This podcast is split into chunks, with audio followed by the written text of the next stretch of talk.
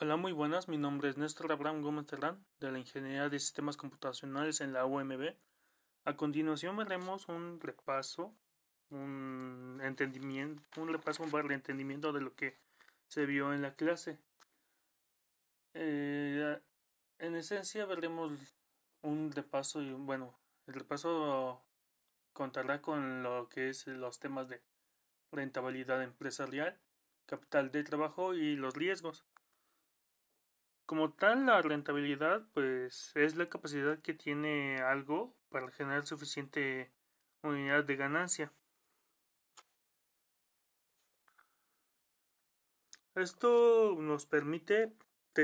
preestablecer el porcentaje de dinero o capital invertido que se ha ganado o recuperado. También dentro de esto se, como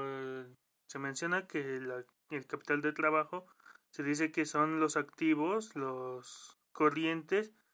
bueno, se divide en dos, que son los activos corrientes y pasivos corrientes, donde los activos corrientes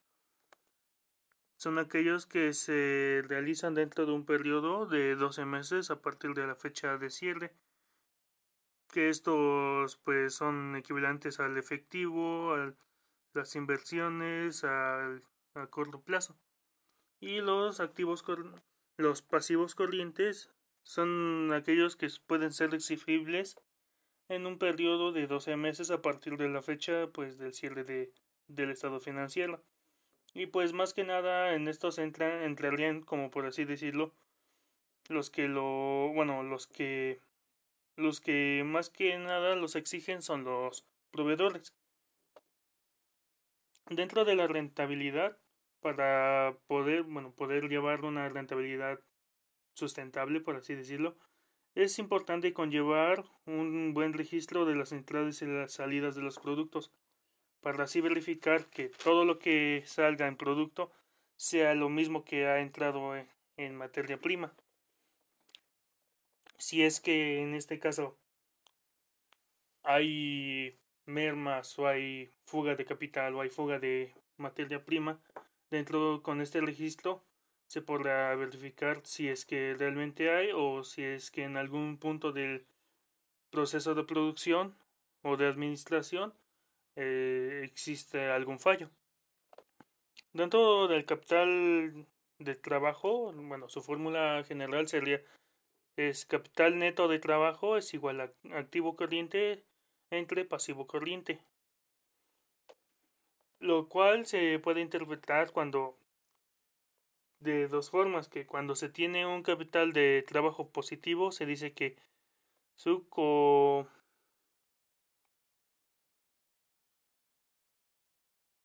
su financiamiento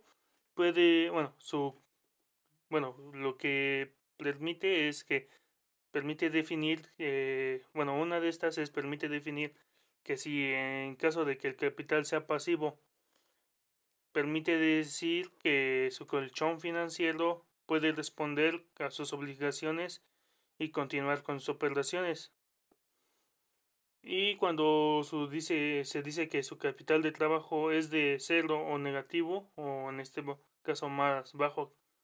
de lo establecido y del esperado, se dice que pues que su activo corriente es igual a su pasivo corriente y la empresa corre un gran peligro.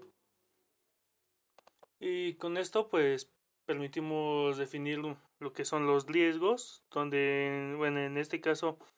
existen los riesgos no controlados y los riesgos controlados, donde los riesgos no controlados permite definir que el negocio se vuelve vulnerable y necesita de ciertas alternativas financieras que en este caso son los préstamos. El costo controlado son los son en, en el cual podemos definir cuáles son los clientes morosos, la adecuación de procesos financieros, negocios, negociación de a, largo plazo, flujo de efectivo, gestión de inventario y reducción de costos y gastos. Bueno, con todo esto podemos decir que básicamente con los riesgos y con el capital de trabajo podemos definir que en esencia son la, la salud financiera, la cual permite ser consistente de tu presupuesto y fortalecer la cultura de ahorro. En, el presupuesto, bueno, permite evitar gastos excesivos y cubrir deudas y, y al fortalecer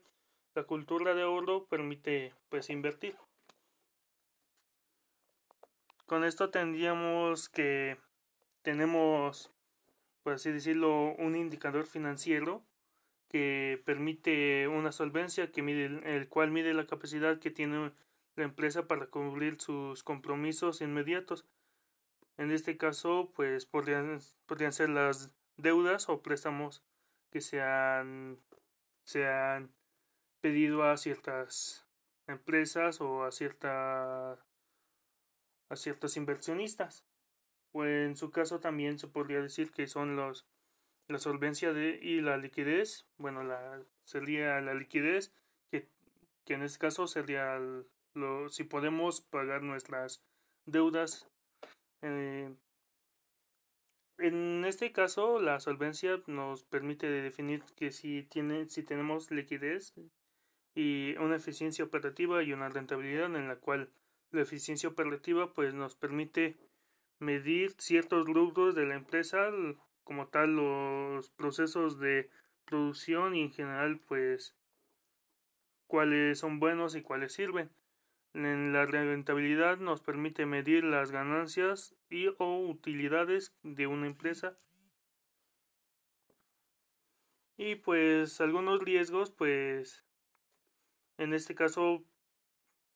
los riesgos, como bien sabe que son la es, es la probabilidad de que el rendimiento sea menor al esperado. Muchas gracias.